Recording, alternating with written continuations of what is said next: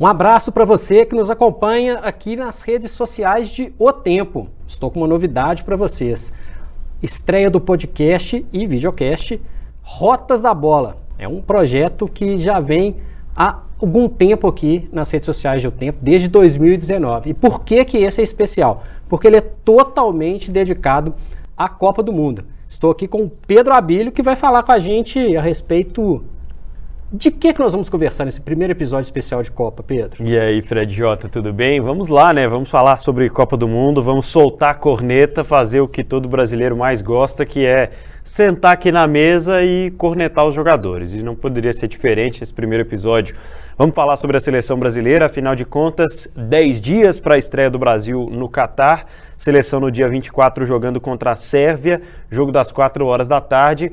Brasil convocado no último dia 7 de novembro pelo técnico Tite, com algumas polêmicas que a gente vai discutir por aqui nesse primeiro episódio do Rotas da Bola. E já vamos começar, né, Fred? Já vamos, ah, vamos falar claro, sobre claro.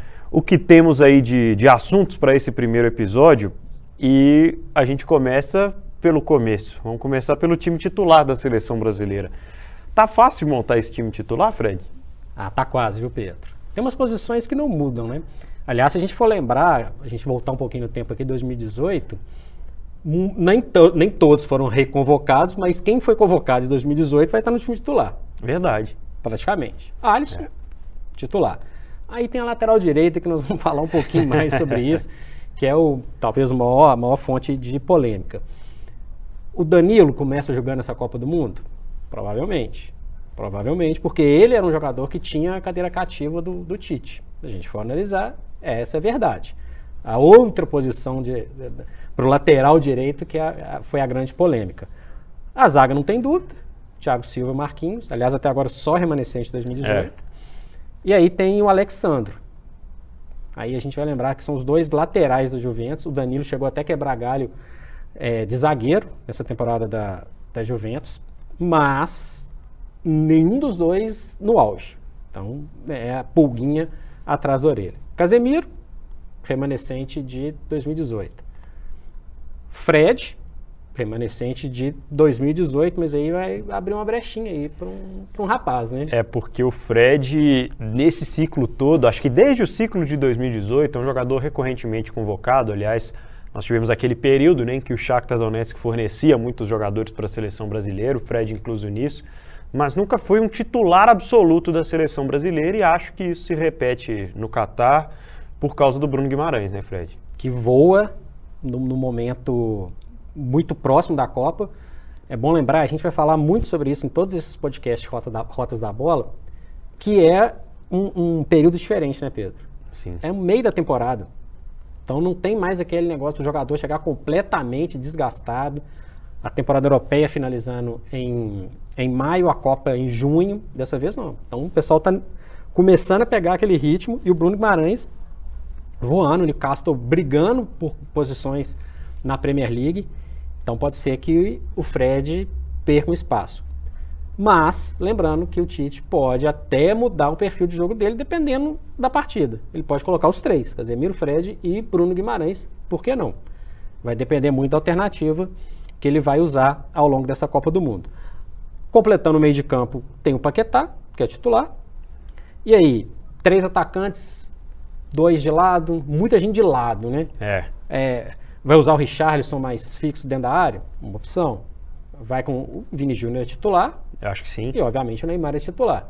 O Neymar é um, é um jogador que pode jogar pelo lado, pode ser um jogador que recue um pouquinho e passa a até aquela função do, do, do, camisa 10. O Tite até chegou a testar isso. O Neymar é muito versátil nessas possibilidades. Mas não vai fugir muito disso, não. Ele tem muitas opções pelos, pelos lados, a gente vai falar sobre isso, né, Pedro? Rafinha, Anthony, Martinelli, até o Jesus, que não é um jogador, um atacante novizão de área, pesado, ele pode até usar. Foi muito usado pelo Guardiola no Manchester City jogando pelo lado. Então, assim, praticamente a gente escalou, né? É. Mas talvez as dúvidas que a gente tem, talvez até o Tite tenha. Viu? Eu acredito nisso também, viu, Fred? Com relação a esse time principal, né, a gente sabe que tem várias opções. Mas tentar desenhar aqui e, e, tentar solucionar essas dúvidas, né, vai muito para a parte tática, porque são jogadores com características que podem oferecer características diferentes. Para mim, é, em termos de assistir o jogo e de ver o estilo de jogar da seleção brasileira, me agradou aquele esquema com o Militão na direita, o Brasil jogando uma espécie de três zagueiros, mas o Militão um pouco mais livre, com o Casemiro voltando às vezes para fazer ali aquela função de cabeça de área que ele faz muito bem, ficando um pouco mais preso na contenção, mas ao mesmo tempo dando um suporte para os zagueiros, né, que poderiam hora sobrar um, hora sobrar o outro, e o Thiago e o Marquinhos fazem isso muito bem, eles vêm de um entrosamento muito bom. E aí libera a lateral esquerda para atacar um pouco mais. Só que para mim, o Tite deve ter pensado esse esquema para o Arana. E aí não pôde contar com ele de última hora. Concordo. Porque Concordo, verdade. um jogador muito agudo, né? E que em alguns momentos o Tite deu alguns, alguns indícios de que faria isso, né? De que liberaria um pouco mais o Guilherme Arana em detrimento ao que ele tem. Eu acho que de falta de qualidade, não é novidade para ninguém. Não é que o Danilo ou o Dani ou o próprio Militão sejam ruins. Mas é que são jogadores que estão vivendo momentos diferentes e não, o Danilo, para mim, é o principal desses em termos de apoio hoje em dia, né? Porque o Daniel Alves foi um grande apoiador há algum tempo atrás. Mas acho que esse sistema defensivo ele passa muito por isso, por essa escolha. Aí, dependendo do adversário, pode pintar até uma variação, né? Pode sim. Lembrando que, já anota aí, viu, gente? Corneta número um É. do, do, do Rotas da Bola da Copa. Eu não levaria o Daniel Alves. Entendo. Não levaria. Um jogador que teve uma temporada, vamos lá, mediana, no Pumas do México. Aliás, é o primeiro jogador convocado para a seleção brasileira numa Copa atuando no México. Treinando no Barcelona B. Já, no, né, 39 anos, jogador mais velho que vai para uma Copa do Mundo com a camisa da seleção brasileira. Fora do ritmo de competição, que até essa turma que, que tá jogando, né, Pedro? Militão, Danilo, ah, beleza, não estão no melhor momento, mas estão num nível de competição acima do Dani Alves. Isso aí, cara, não tem dúvida. Isso a gente viu aqui no Brasil, no São Paulo, né? Ele não aguentou. É. Ele não aguentou. Então levou o, o- o histórico, levou o, o comportamento dentro do grupo, que certamente é um bom comportamento, é um, um jogador que todo mundo deve gostar. Ah, é. E quando você fala do Militão, eu fico pensando no seguinte: beleza, ele vai usar o Militão na lateral direita. Ok. E aí ele perde o primeiro reserva que ele tem para a zaga. Acontece alguma coisa, ele vai ter que colocar o Bremer, que tem um jogo na seleção. E aí? Aí eu acho que o Tite deu uma, uma patinada. Ou levaria um, um lateral direito com um pouco mais de, de, de ritmo de disputa mesmo, o Emerson Royal, por exemplo, que também não é nenhum fora de série, mas poderia ser uma opção, ou recheava de zagueiros. Mas acho que o Daniel Alves, que tem é um craque, né? Tem um, tem, um, tem um histórico sensacional, mas, mas no momento, no momento, não seria um cara o cara ideal. E aí, a corneta vale? E depois pode ser que eu tome uma corneta, porque a Copa do Mundo é um mês. O cara chega lá, tá afim de jogo e entra e é experiente e resolve, vai estar lá gente falando, ô Fred, falou mãe, tem e tal. Enfim. Mas eu não levaria, tá? Ele tem uma característica que eu vejo em poucos jogadores dessa seleção, que ele é, é um cara de muito de imposição muito grande, né? Ele é um jogador que impõe respeito, ele foi um capitão por muito tempo em grandes elencos, mas é um jogador que dentro de campo ele pode exercer um papel de liderança também, né? É um pouco esquentadinho às vezes, mas é um líder nato, né? Eu acho que pode ter pesado em favor do Dani Alves alguma coisa nesse sentido também. Agora, Fred, nós tivemos nos times campeões do futebol brasileiro em 2022 laterais direitos de certo destaque, principalmente o Rodinei, né, no Flamengo campeão da Libertadores e da Copa do Brasil, mas ao mesmo tempo o Marcos Rocha usado até de jeitos diferentes pelo Abel Ferreira, né, ora com o Mike dobrando, ora com meio-campistas, mas jogadores muito elogiados e que parte da discussão até começaram a lembrar deles na hora da seleção brasileira. Você acha que faz algum sentido? Você acha que teria levado uma opção do futebol brasileiro para o lugar do Dani? Se fosse testado com uma certa rodagem antes, sim, faria sentido. Agora não. Agora não vejo muito sentido. Apesar de que tem jogadores com pouca rodagem de seleção que vão para a Copa. O Marcos Rocha é um jogador que me agrada. Ofensivamente, ele é uma baita de uma peça. Concordo quando você fala a, a história do Arana. seria uma inversão nesse caso, é. né? O Marcos Rocha é um jogador que é, é daria para ser os dois, por exemplo. Os dois não. Mas o Marcos Rocha seria um, later, um lateral mais ofensivo e a esquerda teria que segurar a onda um pouquinho. Mas não testou. É. Não testou, não tem bagagem, não tem rodagem de seleção. E o fato de não ter rodagem no futebol europeu tira muitos jogadores do futebol brasileiro. Isso aí é, é, é batata. São raros casos, raros, de jogadores que poderiam ser testados, mas que eles, eles estão numa. Num, vamos dizer, atrás na fila ali, Pedro. E acaba. E é fato, não, não adianta a gente. A gente tentar falar uma outra coisa. É. O Emerson Royal tem mais chance de ir para a seleção do que o Max Rocha. Campeoníssimo no Palmeiras, campeoníssimo no Galo. E por quê? Porque ele joga no Tottenham. Ele está lá na Premier League.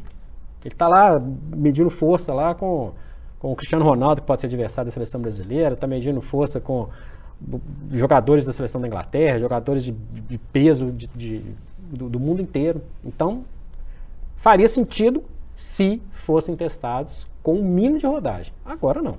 É, a gente falou sobre essa defesa aí da seleção brasileira. Você mudaria mais alguma coisa? O, a lateral esquerda pode jogar para o alto e o que cair é isso mesmo? É a lateral esquerda, o Arana. Qual dos Alexis? Hoje, o Alex Sandro mas com um pezinho atrás. Entendo. Né? Porque a Juventus não, não faz um bom campeonato italiano. É, foi pessimamente mal na, na primeira fase da Champions League. Muito mal. Fez três pontos. Três. Em seis jogos. Três. Muito mal. E esse pacote vale para o Danilo também. Agora, o Alex Telles é um jogador que não conseguiu se firmar num clube grande, no Manchester United, e voltam os passos para trás em termos de grandeza, joga no Sevilha hoje, treinado pelo São Paulo. E ele não me deu aquela. Poxa, esse cara saiu do Porto, foi para o Manchester United, aí eu pensei, pô, vamos ver se ele vai desabrochar, né? E não, eu, me parece que ele até sentiu a pressão. Um momento complicado também do Manchester United, mas, mas, vamos ser, vamos ser francos, não aguentou o tranco. É. Aí na Copa do Mundo, e aí? se não aguentou lá, vai ter um nível de competitividade muito parecido com relação à Copa do Mundo, até maior pelo, pelo caráter emotivo, emocional também, né? Que tem claro, a, a Copa do Mundo. Inclusive, tem até um vídeo nas redes sociais muito interessante mostrando o momento hiper emotivo dele na hora da convocação. É. é. que é legal mesmo. Sim. Super legal. Com a esposa do lado, a esposa dele estava grávida, né? É. Está grávida e, enfim, foi muito legal. Mas Dentro de campo, a parada é outra. Nós falamos de lateral direito, lateral esquerda, no gol não tem dúvida não, né? Ah, não. Pra não, mim, não. Só pra, pra confirmar. Pra mim tá seguro, é a Alisson mesmo. Segue o bairro. Não sei que, sei lá, vai precisar de um goleiro linha, coloca o, Ever, o Ederson. Mas, não, brincadeiras à parte, o, o Alisson para mim é a segurança da seleção brasileira de novo e é um, um, goleiro que ainda tem um, um, suporte e um entrosamento também, né, com a dupla de zaga muito grande. Acho que isso, no fim das contas, faz uma, uma diferença grande, Fred. E do meio para frente? Do meio para frente, eu pediria duas coisas para o Neymar. Um passinho para trás e solta a bola antes, pelo amor de Deus, meu filho.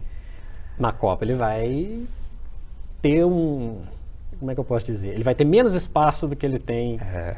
na, na Ligue 1 e já vimos em competições internacionais duas vezes o Neymar não terminar a competição por pancada, por lesão. Ele normalmente é o jogador que sofre mais faltas dentro da seleção, dentro do clube, porque tem essa característica. Então, até pensando nisso e na fluidez do jogo, esses são os meus dois pedidos para o Tite com relação ao Neymar, que é o que eu acho que ele vai fazer em termos de posição ele não vai jogar o Neymar como falso 9, já deu declarações sobre isso. E gosta do Neymar um pouco mais por dentro. E podendo dar uma liberdade maior para o Vinícius, que vive uma fase melhor, né, uma fase muito sólida, mas é soltar a bola um pouquinho mais rápido e fazer o jogo fluir, porque ele sabe fazer isso, né, Fred? Muito, né? O Neymar é um cara acima da média. A gente pode discutir milhões de coisas do Neymar. O comportamento dele fora de campo, um pouco estouradinho também em momento que não precisa ser mas com a bola no pé, ele joga muita bola. Pode ser a última Copa dele. Pode ser a última Copa dele, e ele sabe disso, e ele vai fazer de tudo para fazer a Copa no melhor nível possível. Mas, na minha opinião, para isso que você falou funcionar, fluidez, você usou uma palavra fluidez. O Bruno Guimarães dá mais fluidez no jogo do que o Fred. Sim. Porque essa construção começa lá de trás. Se o Casemiro é o volante que sustenta bem essa defesa, que a gente não tem dúvida que é Thiago Silva e Marquinhos, isso aí é sem dúvida, zero dúvida. O Casemiro dá essa, essa sustentação. E é um cara que ele aquela primeira transição ele consegue fazer bem. E quem faz essa transição melhor ainda dali para frente é o Bruno Guimarães, assim. É, o, o, Bruno Guimarães é, é, bem melhor do que o Fred, na minha opinião. O Fred é um, é um jogador de marcação, um jogador de pegada, mas o Bruno Guimarães é um jogador mais técnico, um jogador que aparece no ataque com mais qualidade, é um jogador que faz essa transição do meio para o ataque bem melhor do que o Fred. Então, para dar essa fluidez que você pede, na hora que o Neymar olhar para trás e pedir a bola, a bola do Bruno Guimarães vai chegar mais redonda no pé dele. É. E de repente até evitando que o Neymar pegue a bola de costas para o jogo, né? Exatamente. A bola chega um pouquinho melhor. O Paquetá já tem um tempinho de seleção e conhece também a característica do Neymar, encaixou super bem. Não é um jogador, na minha opinião, extra classe. É um bom jogador. É um jogador que pode completar muito bem.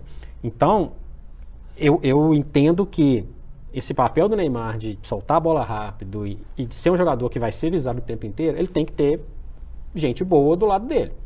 Então, Bruno Guimarães, o Paquetá, que é titular, e aí ele vai ter a seu dispor, o vai ter a seu dispor para jogar ali na frente, e aí, vou repetir o que você falou, jogar mais rápido. Tem gente demais, Pedro, para jogar rápido com ele. Tem gente demais. O Vini Júnior cai para os dois lados. Ah, tá complicado. O Anthony é um jogador de muita, é, é, muito, muito, muito deslocamento. Tem o Rafinha, que é um jogador que apresenta o tempo inteiro. Provavelmente o Rafinha deve começar, talvez. E o Richarlison é um jogador de força física. Que é um jogador que, esse sim, pode receber a bola de costas. Esse sim, ele pode ser essa parede para dar um giro maior nessa bola que vai vindo do Neymar. O Tite tem noção disso. Ele já teve uma Copa com o Neymar rolando no chão e tomando pancada o tempo inteiro. É. E nervoso. Nervoso. Então, além de tudo isso que você falou, cabeça fria. Né? O símbolo do Abel Ferreira, né? cabeça fria, cara. Cabeça fria. Esse titular, então, da seleção brasileira, acho que passamos a limpo. A gente ainda tem alguns assuntos né, para discutir em relação à seleção, faltando aí 10 dias para a estreia na Copa do Mundo. Rotas da bola na Copa do Mundo. Esse aí é craque. Caramba, joga muito. Gênio. Simplesmente gênio. Quem disse que você precisa ser craque para mandar bem em campo? Com a Estrela Bet, você joga em todos os esportes e mostra o seu talento. É fácil de jogar e todo mundo pode ganhar. Mostre que você tem estrela. Venha para a Estrela Bet. Jogou, brilhou. Muito bem, Fred, nós já passamos aqui de passagem por um assunto, mas que eu gostaria de aprofundar um pouco mais. Afinal de contas, a gente tem vários exemplos né, de jogadores que estão ou passaram pelo futebol europeu. O Everton Ribeiro, meia do Flamengo, ele teve uma experiência em Dubai, né? No Al Ahly de Dubai. E o Everton, goleiro do Palmeiras, ele nunca jogou na Europa. Até que ponto isso pesa quando começa a rolar a bola ali? Porque na convocação você já explicou que realmente faz uma diferença pelo nível de competitividade. Mas estamos vendo cada vez menos atletas do futebol brasileiro indo para a Copa do Mundo ou que não tiveram passagem pela Europa indo para a Copa do Mundo. Percentualmente, inclusive, é o menor, menor percentual da história, né? Porque já teve algumas Copas do Mundo com três jogadores do Brasil, que atuam no Brasil sendo convocados. Além desses dois, o outro é o Pedro, que teve uma passagem fraca é. pela Fiorentina, da Itália. Mas essa tem 26. Tem 26 jogadores. Então, proporcionalmente, é até um número bem reduzido. Faz diferença a competitividade demais. O que pode ser diferente para um adversário? O adversário nunca viu o Everton Ribeiro jogar, provavelmente. Claro que eu estou falando num, num momento de muito estudo, de muita análise, sim, sim. né? É o modo, grosso modo, que eu estou falando. Ele, é, o goleiro não vai fazer diferença. O Everton, não, além dele ter chance de ser né, praticamente nem jogar, ele não é um jogador que vai fazer a diferença que o Everton Ribeiro pode fazer e que o Pedro, que é outro jogador que atua no Brasil, pode fazer. O Everton Ribeiro, ele é um jogador que teve uma trajetória nacional muito interessante e a gente sabe que o Campeonato Brasileiro, Pedro, ele não é visto. Não é visto. A gente fica aqui, ó, no domingão lá na Premier League, ó, tá, tá, tá, tá vendo, pá. Vai, passa no Campeonato Espanhol, vai vendo outros jogos, mas o, o, o Pedro e o Fred lá da Europa, é. eles não estão vendo o Campeonato Brasileiro. Estão vendo a Copa do Brasil. Então, assim, é um fator surpresa. Mesmo dentro de um, de um, de um momento de estudos no futebol mundial. Os técnicos que vão, das seleções que vão é, encarar o Brasil, eles não, não, estudam muito, sabem muito, mas será que eles vão estudar o Everton Ribeiro? Pode ser um fator surpresa. E ele pode ser um jogador que pode ser é, uma opção para o Paquetá, dependendo do estilo de jogo, dependendo do que, que o Tite vai querer. Eu tenho a sensação de que, sobre esse assunto, nós temos 12 convocados jogando na Inglaterra hoje, e há algum tempo a gente até discutia né, na programação da Rádio Super sobre ah, por que, que os brasileiros estão procurando a Inglaterra, por que, que a Inglaterra tem procurado os brasileiros. É um casamento praticamente perfeito né, no que o futebol inglês se tornou em termos de globalização e no quanto isso faz bem para a Premier League historicamente, né, de jogadores de destaque de todas as partes do mundo e nesse momento a impressão é de que os 12 que vêm da Premier League já estão disputando uma Copa do Mundo de 38 rodadas, Fred. Tranquilamente. Você foi preciso nessa frase, eu acho que é isso mesmo. E acho que caberia mais jogadores da Premier League, vou falar um aqui em especial. Você imagina que se a gente for pegar todos os, todas as seleções, inclusive, só para citar a Sérvia, o principal jogador da Sérvia joga na Premier League, que é o Mitrovic, atacante, joga no Fulham. Trabalhinho aí pro Thiago Silva, que já enfrentou o Mitrovic. Faz diferença. Faz diferença. Jogadores da Suíça. O Chaka é um jogador importante no, no, no Arsenal. O Camarões, para citar um de cada um. Matip, que inclusive está ainda na fase de recuperação de contusão. Todo mundo joga com todo mundo o tempo inteiro se a gente mudar esse cenário aqui dos três adversários do grupo do Brasil, a gente falar aqui, quem mais joga lá? Dá, pode falar todas as seleções aqui, fora inglesa, que o pessoal tá lá. São alguns que estão fora. E é um campeonato, é uma Copa, quando você fala que é uma Copa do Mundo em 38 rodadas, é porque o bicho pega mesmo. O bicho pega mesmo. Não, não dá para falar, muitos gostam de falar, né? O brasileiro é o campeonato mais disputado do mundo porque tem 12 candidatos. Eu não acho não, tá? Mas a Premier League entra com um, um, um sete ou oito que brigam e uma questão que eu acho importantíssima. O time que está lá embaixo, ele não tem uma diferença tão grande em relação ao que a gente vê no Brasil, um abismo. O time que está lá embaixo encara. Então, assim, é, é pegado, é aguerrido e isso faz muita diferença. Isso dá rodagem. Isso dá rodagem. Pro bem, porque não só, como eu falei, estão acostumados a jogar entre eles, como joga com eles. Então, o Richarlison. O Richarlison joga com o Son e com o Kane no ataque. No time dele tem o Rob Erg, dinamarquês, tem o Perisic, croata, o Lohri, goleiro da seleção da França. É óbvio que o nível vai mudar. É a, é competitividade entre os clubes. Eu estou falando do Tottenham aqui para citar um exemplo de um time que ainda não entra no rol de favoritos para conquistar a Premier League. Então é um diferencial muito grande. É um diferencial muito grande. É o melhor campeonato nacional do, do mundo. E muito melhor do que, do que os outros. Então faz diferença mesmo. E esse olhar não é, não é de graça. E essa ausência da Premier League aí? Roberto Firmino. Uhum. Bob para a torcida do Liverpool. No dia da convocação, no dia da convocação, ele era o jogador entre os atacantes de Premier League que foram Richarlison, Gabriel Martinelli, Gabriel Jesus, Anthony, o jogador com o maior número de gols. No, no recorte da temporada. No recorte da temporada até o dia da convocação. Era um jogador com o maior número de gols, várias assistências. É um jogador, para mim, que o Tite errou a não levar. Por quê? Super adaptado com a seleção. É um jogador que tem um papel diferente do Martinelli, do Rafinha, do Anthony, do Vinícius Júnior. O Firmino fez isso muito bem no Liverpool. É um jogador que sai ali do, do, da posição do camisa 9 e abre espaço, por exemplo, para o Salah, pro Salah e para o Mané, que cansaram de fazer gols. Darwin Nunes agora no Liverpool, cansa de fazer gol na, no, no, na movimentação do Firmino. Inteligentíssimo, inteligentíssimo, jogador de bom passe, jogador de boa conclusão quando a bola está no pé dele. É um cara que sai da área, né, Pedro? É. é um cara que abre espaço, é um cara. Ah, vamos supor que o Tite não pode ter o Lucas Paquetá, não pode jogar com o Everton Ribeiro. É o Neymar vai fazer essa, essa, essa é. função? Talvez não, né? Era o Firmino. É uma função talvez até ingrata, né? De ingrata. Jogar muito tempo sem a bola, sendo um atacante, né? Que é muito, tem muita qualidade com a bola. E realmente, né? Acho que foi a, a ausência aí talvez dessa, dessa seleção. Né? E essa é a segunda corneta do, do da bola. Não, sério. Sim, imagina. Claro. Onde, onde que eu acho que o Tite errou? Ele convocou nove atacantes, certo? Sim. Dava para tirar um